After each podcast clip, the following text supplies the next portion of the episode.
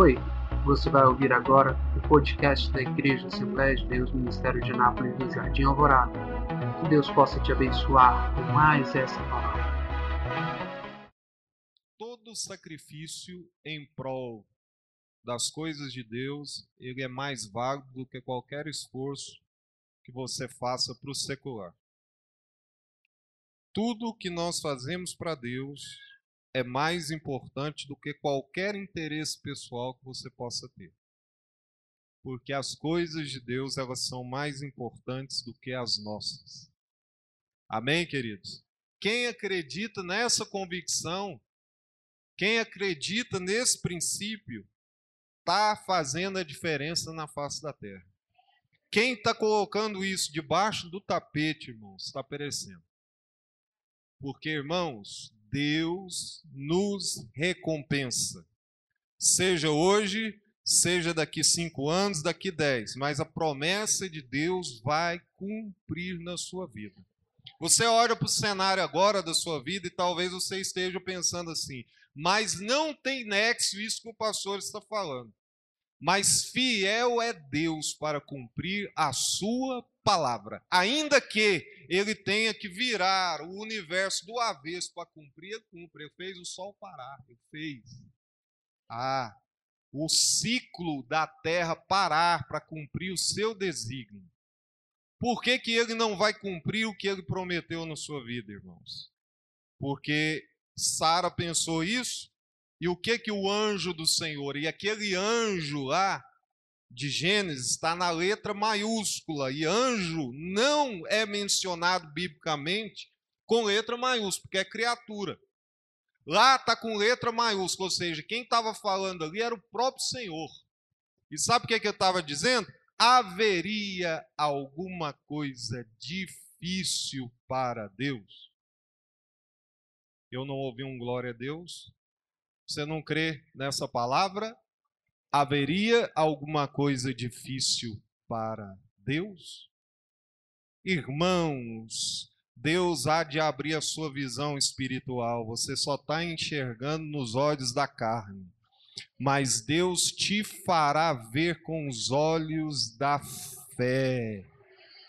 Meu irmão, tem gente que só vai na carona do bonde quando está tudo bem mas o Senhor está procurando aqueles que adoram a Deus incondicionalmente. Na hora boa, na hora ruim, ele está adorando a Deus. Adore, nem que seja com lágrimas. Aleluia. Vamos abrir a palavra de Deus no livro de João, no Evangelho. Evangelho de João, capítulo 10, versículo 10. Evangelho de João 10, 10. Você quer ser fortalecido na fé? A Bíblia diz que Abraão já deu a receita para nós. Sabe como? Dando glória a Deus. Só tem um jeito de ser fortalecido na fé, dando glória a Deus. Quem não dá glória não é fortalecido na fé. Por que, que os assembleanos, lá na origem, davam glória a Deus. Eu vou falar no passado, porque no presente nós estamos deixando a desejar. Davam glória a Deus porque entendiam essa verdade, que é fortalecido na fé apenas dando glória a Deus, glória a Deus, glória a Deus, glória a Deus. A palavra diz: o ladrão vem senão para roubar, matar e destruir. Eu vim para que tenham vida e a tenham com abundância. Louvado seja Deus. Abra sua Bíblia também no livro de Apocalipse. Apocalipse capítulo 3. Louvado seja Deus. Apocalipse capítulo 3, versículo de número 11. Aleluia. Nos diz assim: Eis que venho sem demora Guarda o que tens, para que ninguém tome a tua coroa. Se você está preparado, irmão, segura na cadeira, porque é rema hoje, viu? Deus tem uma palavra de impacto para essa igreja nessa noite. Meus irmãos, nós precisamos voltar às origens se a gente quiser conservar a coroa que o Senhor conquistou para nós. Essa coroa não foi eu que conquistei, não. Foi o Senhor que conquistou na cruz o Calvário através do seu sacrifício vicário e expiatório. Através do sangue de Jesus, que tem poder para libertar, que tem poder para curar, que tem poder para renovar, que tem poder para restaurar. Através desse sangue, nós nos achamos dignos da presença de Deus, pelo sangue de Jesus Cristo. E eu quero orar com você para que a unção desse sangue desça sobre nós nessa noite. Para que esse sangue carmesim te tire da inércia nessa noite e te faça ver o evangelho genuíno como ele é, e não como estão pintando que é. Deus hoje tem algo para nós nessa noite, ele quer que você agora saia da zona de conforto e entre no conflito espiritual. Meu irmão, culto é batalha, culto é guerra espiritual. Não podemos vir para a igreja e ficar assistindo enquanto tem um exército atirando contra nós. Tem inimigos contra nós, impedindo com que o seu culto chegue até a presença de Deus. Mas nessa noite você vai abrir a boca e vai dizer: O sangue de Jesus tem poder. O sangue de Jesus tem poder. O sangue de Jesus tem poder. O sangue de Jesus tem poder. Pai, começa agora a remover todos os demônios. Eu quero eles amarrados. Eu quero eles, ó Deus, agora impedidos de operar nessa pessoa, gerando nela, Senhor, incômodos, gerando nela irreverência, gerando nela vontade de sair, gerando nela vontade de ficar desapercebido. Vai ouvir a palavra, Senhor. A palavra vai descer até o coração em nome de Jesus porque o Senhor tem uma grande obra nessa noite e vai cumprir nessa noite. Eu não vim aqui para comer a ceia, eu não vim aqui apenas para participar de um cerimonial frívolo. Eu vim aqui, Senhor, porque eu creio na eficácia deste ato e no poder que há na ceia do Senhor. E o sangue de Jesus tem poder, e o sangue de Jesus tem poder. Aleluia. Os irmãos podem estar assentados, amados e queridos irmãos.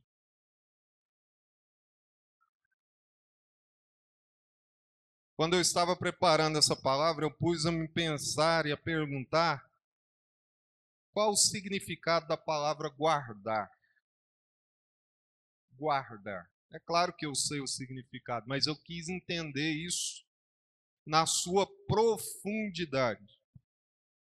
E o Senhor me levou a algumas convicções aqui, irmãos, e algum entendimento que eu quero compartilhar com você. O que é guardar? O que é guardar? O que o versículo está dizendo, eu não quero ninguém conversando comigo, se eu ver, eu vou chamar a sua atenção. E eu não quero te constranger. Irmãos, Guardar significa vigiar. Significa vigiar. Significa vigiar com o sentido de defender, proteger e preservar. Eu quero falar dessas três coisas: defesa, proteção e preservação que são fundamentais, fundamentais para a conservação daquilo que Deus nos deu. Irmãos, o diabo está aí roubando, roubando. E eu quero falar um pouquinho sobre o sentimento de perda. E a gente só sente a perda daquilo que tem valor. Você não sente, irmãos, a perda de nada que não tenha valor há 12 anos atrás, aproximadamente, o ladrão levou um carro meu na porta da igreja sede. Irmãos, é uma sensação muito ruim, muito ruim. Quando alguém vem e rouba um bem seu de valor. Até hoje eu não tenho notícia, eu não tenho nenhuma ideia onde foi parar esse carro. Mas o ladrão veio e roubou. Roubou quando? Quando eu estava vigiando? Roubou quando eu estava olhando? Roubou quando eu estava dentro? Roubou quando eu estava perto? Roubou quando ninguém estava vigiando. E o diabo, irmão, está roubando a carteira dos crentes. Quem aqui já teve a carteira batida? Ninguém? Marquinhos esse dia tá apostando aí. Bateram a carteira dele. No momento em que ele estava desapercebido, não foi, Marquinhos? E o diabo está roubando a carteira dos crentes, irmão. Porque os crentes não andam vigiando. Às vezes até ora, às vezes até lê a Bíblia, às vezes até vem à igreja, às vezes até faz um devocional diário, mas não adianta nada você viver uma vida piedosa se você não tem vigilância. Vigiai e orai para que não entreis em tentação. E aí Jesus fala o seguinte: o ladrão veio roubar, matar e destruir. Quem é responsável por proteger o seu bem é Deus. Quem é responsável por proteger os seus valores é Deus. Quem é responsável por proteger os seus princípios é Deus. Quem é responsável por proteger a sua mente é Deus. Quem é responsável por proteger o seu coração é Deus? Não. O responsável é você. Sou eu, somos nós. Então, meus queridos, como nós falamos de defender é o que eu vi hoje, alguns dias lá em casa, um, um passarinho botou lá na minha área, fez um ninho, botou e chocou alguns passarinhos lá. E quando a gente sobe para ver esses passarinhos, você não, você não sabe abrir, você arruma com aquela, com aquela mãe. Porque ela está protegendo o que é importante. Porque ela está guardando o que é importante. Só ela sabe as horas que ela teve que ficar ali em cima daqueles ovos, chocando aqueles ovos, passando calor, passando privação para que aqueles que aqueles ovos fossem é, viessem à vida. Então ela sabe o valor que aquilo ali tem. Então ela se propõe a vigiar e a defender. Irmãos, nós precisamos, como igreja, voltar a defender os valores do reino de Deus. Voltar a defender o que é importante para o reino de Deus. Mas por que que não é mais importante, irmãos? Porque ao longo do tempo isso foi se desvalorizando. Desvalorizando. Por exemplo, o real ele começou pau a pau com o dólar. E à medida que o tempo foi passando, o que é que houve? Uma desvalorização. Hoje, quanto que está o dólar em relação ao real? Quem está atualizado aí? R$ reais e sessenta centavos. Houve uma desvalorização da nossa moeda. Então, quando não há uma desvalorização, irmãos, as pessoas não se empenham, ou seja, aquilo tem um valor menor. Por exemplo, a oração, ela tinha muito mais valor há 10 anos atrás do que ela tem hoje. A palavra de Deus tinha muito mais valor há 10 anos atrás do que ela tem hoje.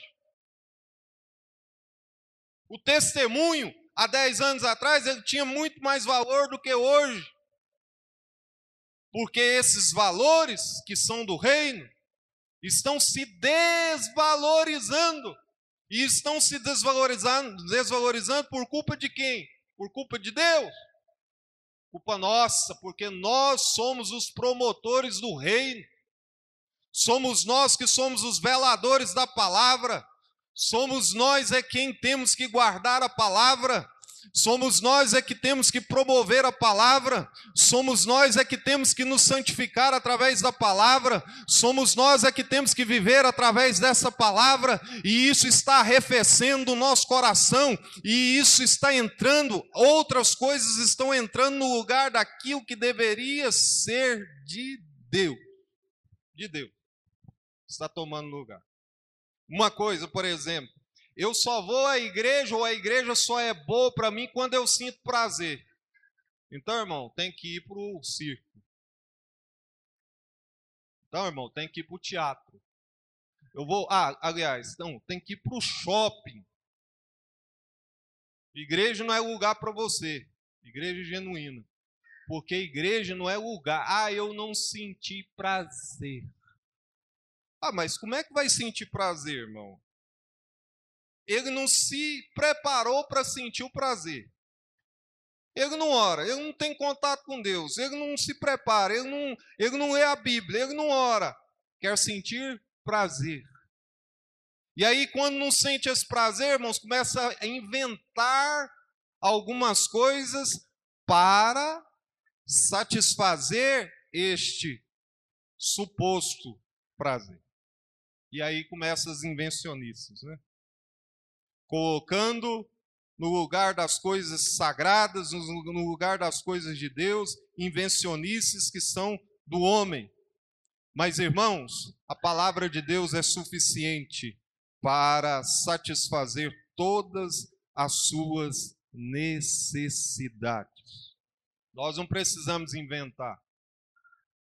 Eu não preciso criar um artifício para poder sentir a presença de Deus. Eu não preciso complementar a palavra para que eu tenha prazer na presença de Deus, porque o que faz a gente sentir a prazer na presença de Deus é o próprio Deus. A palavra de Deus diz que até o desejo de adorar vem dele não é seu, a nossa natureza não quer Deus, a nossa carne não quer Deus, a nossa carne quer o pecado, a nossa carne quer as coisas erradas. E quando a gente entra no processo carnal, irmão, a gente passa a ser instintivo. E é uma pena, irmãos, que o ser humano hoje está virando instintivo. Os relacionamentos hoje passaram a ser instintivos. O que é um relacionamento instintivo? Enquanto você está me servindo, eu estou me relacionando com você. Enquanto você está me oferecendo prazer, eu estou me relacionando com você. Enquanto eu tenho interesse na sua amizade, eu estou é, é, me relacionando com você. A partir do momento em que isso não é bom mais para mim, eu te deixo. Então isso é um amor instintivo. Mas Deus levantou um povo para viver o amor genuíno dele.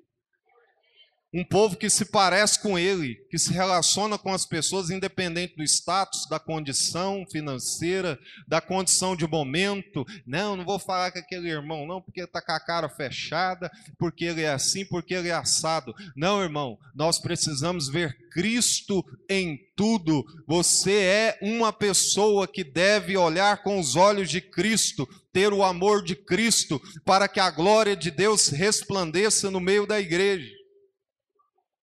Então a gente está querendo algumas coisas, irmãos, e não estamos fazendo o que é necessário. E o diabo está roubando.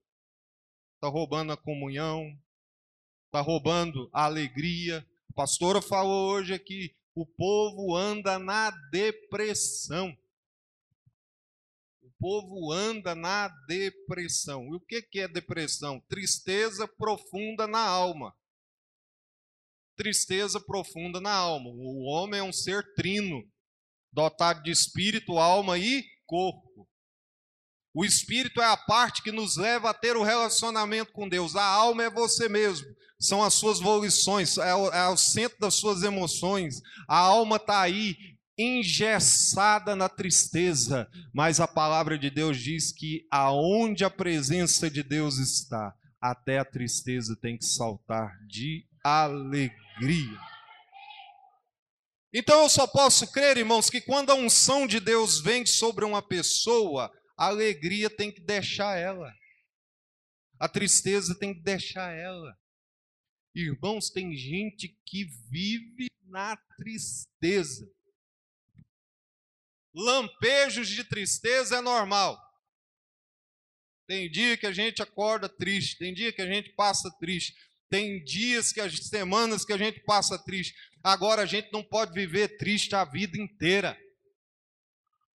Se está triste a vida inteira, tem alguma coisa errada. O diabo já levou sua alegria. Mas eu creio num Deus que restitui. Um Deus que restitui. Perdeu a alegria, irmão. O diabo levou. E aí, aquele versículo, Salmo 122, que diz assim: Alegrei-me quando me disseram. Alegrei-me quando me disseram. Ah, mas lá não tem o espetáculo. Lá não vai ter o entretenimento. Ah, não vai ter isso, vai ter aquilo. Quem vai, vai pregar? Quem vai cantar? O artista virou homem. Só é importante se eu tiver um atrativo. Quem vai falar, quem vai pregar, não interessa. Eu vou lá oferecer o meu culto a Deus. Igreja é lugar de oferecer culto. É aqui que eu ofereço a Deus a minha adoração. E não é essa adoração momentânea, não, irmão. É a adoração da semana. É a adoração do dia a dia.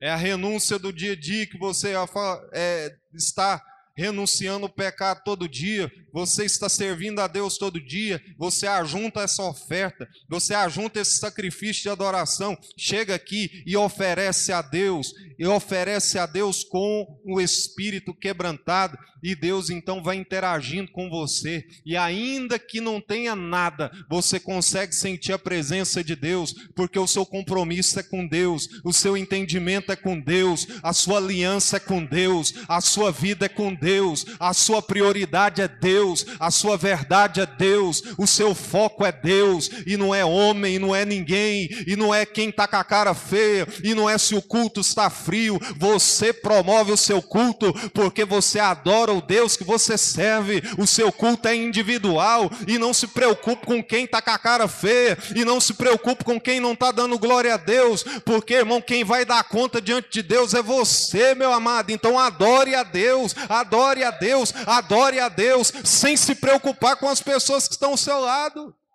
O que, que vão pensar de mim? O que que fulano vai falar? Fulano não está glorificando, irmão. Deixa para lá, faça a sua parte, irmão. Faça como Maria fez que estava ali aos pés de Jesus e não estava preocupado, irmão, com os afazeres da vida. Tem gente que preocupa demais com as coisas da vida, com a conta que tem que pagar amanhã, com o problema que está vivendo. Irmão, chega aqui na casa de Deus, fala: Senhor, me ajuda a deletar isso do meu pensamento, porque agora eu vou entrar no Santo dos Santos, porque agora eu vou entrar na tua presença, porque agora eu vou oferecer o meu culto, porque agora eu vou te adorar. Eu não vim aqui por pensando que isso aqui é um teatro, ou é um circo, ou é alguma coisa dessa natureza. Eu não vim aqui para me entreter, eu vim aqui aqui para adorar, e quando eu adoro, o céu se abre, a enfermidade tem que ir embora, os demônios têm que sair, a tristeza tem que sair, porque nada resiste a um coração de um adorador. Ah, irmão, se nós estivéssemos vivendo esse princípio, o diabo não estava roubando aquilo que Deus entregou para nós.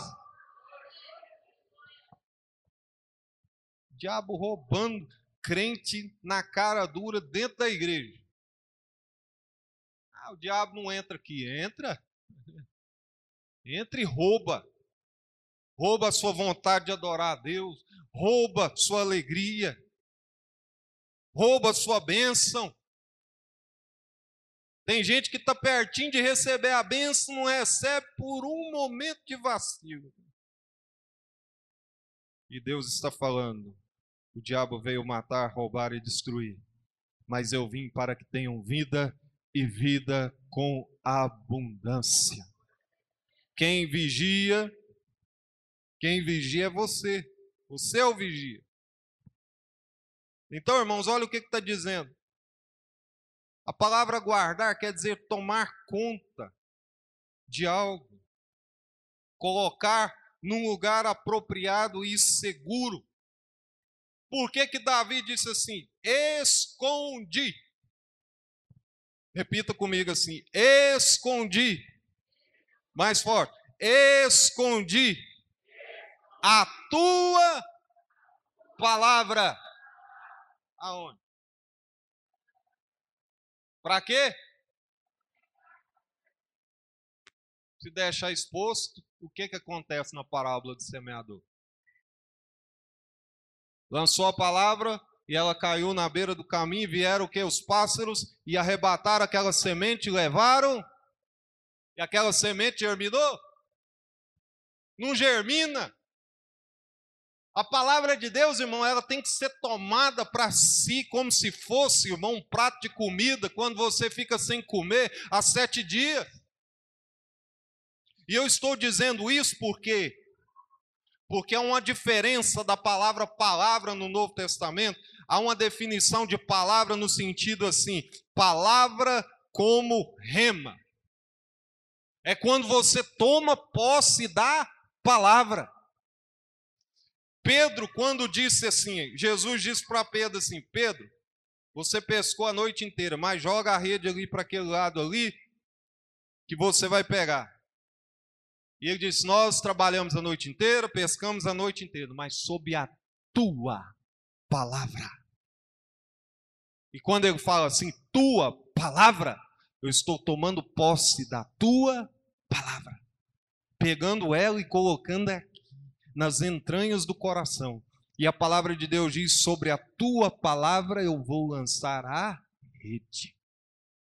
Tem uma outra palavra no Novo Testamento que diz assim: não precisa mandar mais Jesus vir aqui, porque ele só precisa dizer uma palavra, e o meu criado sarará. Então, irmãos, é este tipo de mensagem que a gente precisa pegar essa palavra que eu estou pregando aqui hoje e colocar no coração. E eu falava com Deus hoje meditando: Senhor, eu estou perdendo a fé de pregar a palavra. Escandalizou? Vai escandalizar não, porque eu vou, eu vou completar. Porque o povo não anda tomando a palavra para si.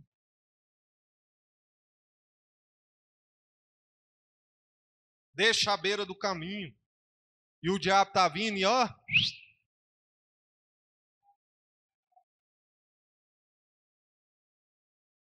diabo está vindo e ó, chegou em casa e já esqueceu. Perdeu a benção. Sob a tua palavra, sob a tua palavra, sob a tua palavra, sob a tua palavra, sob a tua palavra. Olha aqui, irmãos, eu vou falar algo aqui que vai tremer. É, é forte. Moisés, homem de Deus, falou para Caleb e Josué: a terra que você pisar o teu pé é tua. E quando Caleb vai receber a vitória, ele diz para Josué assim: Josué, há 85 anos, não é 85 dias, Há 85 anos, o teu servo Moisés disse esta palavra para nós: que a terra em que nós pisarmos seria nossa. É gente que pegou a palavra e ó. É gente que gosta do rema de Deus, que bota aqui é gente que pega a preciosidade de Deus, fala: Deus, a tua palavra é fiel e ela não volta vazia, antes fará o que lhe apraz. O Senhor falou, o Senhor vai cumprir. Não deixou o diabo roubar o que era dele. Pegou e guardou, pegou e guardou. Quantos crentes estão pegando essa palavra hoje e guardando? Guarda aí, irmãos, porque tem gente que está roubando a sua coroa. Gente que está com a mão na benção, irmão, fica dando ouvido para gente das trevas. Isso aqui é Deus revelando, tá, irmãos? Taca a mão na bênção, vem um enviado de Satanás fala: Você não pode, você não vai conseguir, você não vai alcançar. Você tem que entender que isso é boca do inferno e fala: Eu vou vencer sim, em nome de Jesus. A palavra de vitória já foi liberada, a bênção já foi liberada e eu creio nela. Está roubando, está roubando, está roubando. Eu tenho que pegar essa palavra e colocar num lugar seguro. O meu relacionamento com Deus tem que estar num lugar seguro. Porque senão, o que, que vai acontecer? Hoje eu estou aqui e amanhã eu posso não estar mais. Por quê? Porque o meu relacionamento com Deus está vulnerável. As preciosidades que Deus tem entregado nas minhas mãos está vulnerável. Quem aqui deixou o carro aberto lá? Fechou? Fechou, Juliano? Só, só a Mercedes aberta lá? Com no contato? Tem gente que está com a bênção na mão e está deixando assim, leva.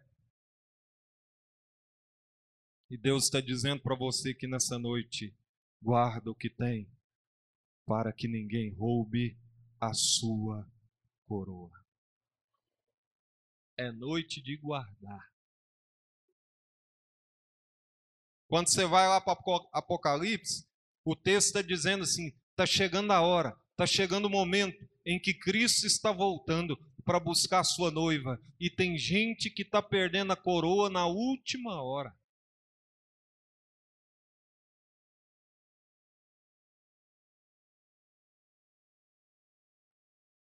Isso aqui está roubando o nosso tempo, que é de Deus. A rede social, você está achando que o diabo vai aparecer com um chifre, com nariz de fogo, com olho de fogo para você, para te lesar? Não, ele vai usar um instrumento. E ele está usando isso aqui, irmãos, para tirar de você o seu tempo com Deus, o seu relacionamento com Deus, a sua hora com Deus, o seu momento com Deus. E aqui ele está fazendo a proposta.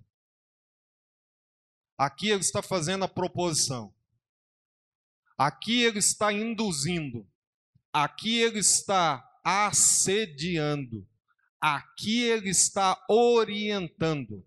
Aqui ele está discipulando, aqui ele está fazendo discípulos e apóstolos das suas ideologias, dos seus princípios, dos seus valores. Mas nós temos um agente que pode combater isso aqui. Aonde está a palavra de Deus? A palavra de Deus, ela precisa ocupar a sua mente. Há um princípio que diz: mente vazia mente vazia. E o que, que o diabo quer tomar primeiro das pessoas? Ah? Aqui, ó. É aqui que ele está dominando. Processo mental.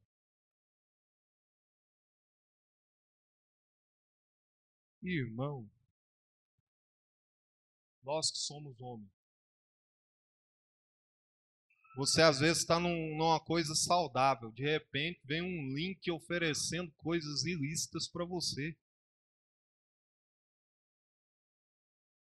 Eu estou falando de pornografia, irmão.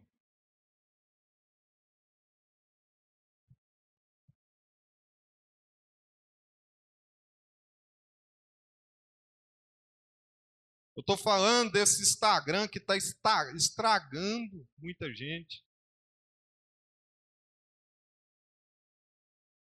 A gente, irmãos, isso aqui derruba a gente.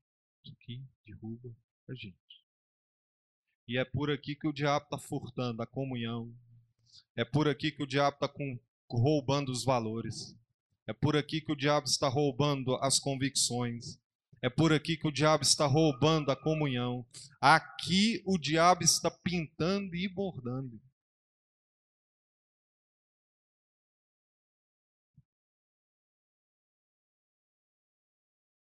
É uma ferramenta útil, é, irmãos, mas infelizmente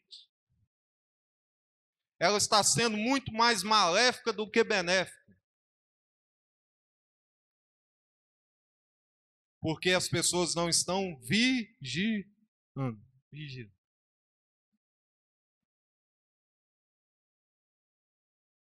Quando eu termino aqui, a palavra está dizendo guardar, está dizendo reservar. Reservar.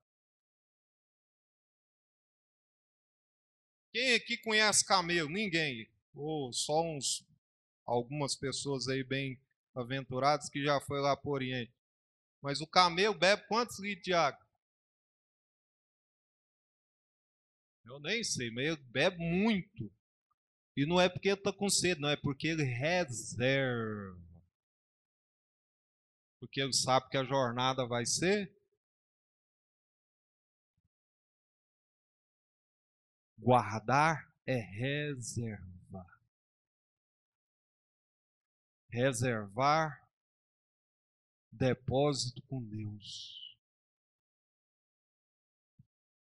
Porque o tempo da vaca magra chega e quem não tem reserva passa fome.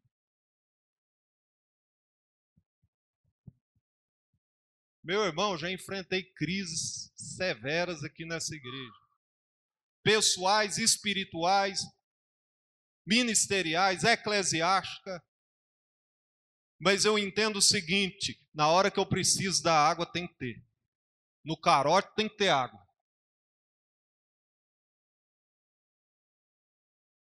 Porque quem vive só esperando benécias, vai passar fome em qualquer hora. Crente que não se preocupa com as intempéries, não está preparado, irmão, para viver o evangelho genuíno que a Bíblia ensina. Esse triunfarismo mentiroso da pós-modernidade é uma fábula que está sendo colocada na cabeça das pessoas. Crente passa por luta, crente chora, crente passa angústia, crente passa no deserto, crente passa no vale, crente desce na olaria. Irmão, fora disso no evangelho, mas o choro dura uma noite, mas a alegria vem pela manhã.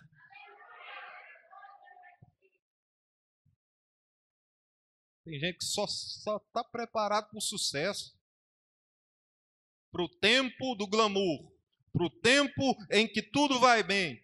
Ah, irmão, no tempo da bonança toda casa é segura. Jesus propôs essa parábola, eu encerro aqui, dizendo: todo aquele que ouve as minhas palavras e as.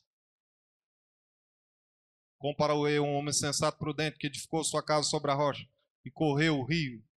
Vieram a chuva, o vento soprou com aquela casa e ela não. Por quê?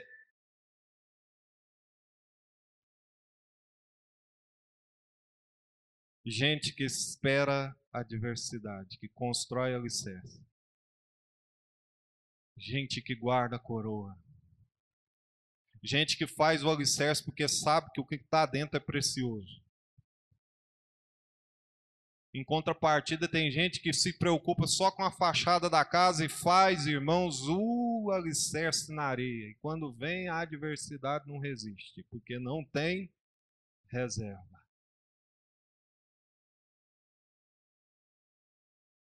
Eu sei que é difícil dar glória a Deus, irmão, mas eu não estou aqui para falar o que você quer ouvir, não.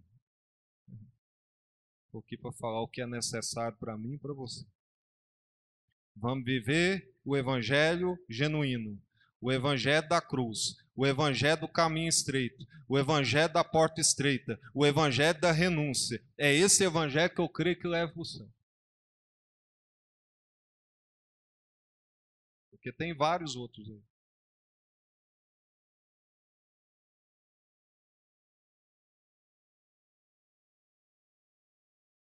Que é guardar manter a mesma atitude, o mesmo sentimento. E que sentimento é esse? O que Paulo ensinou?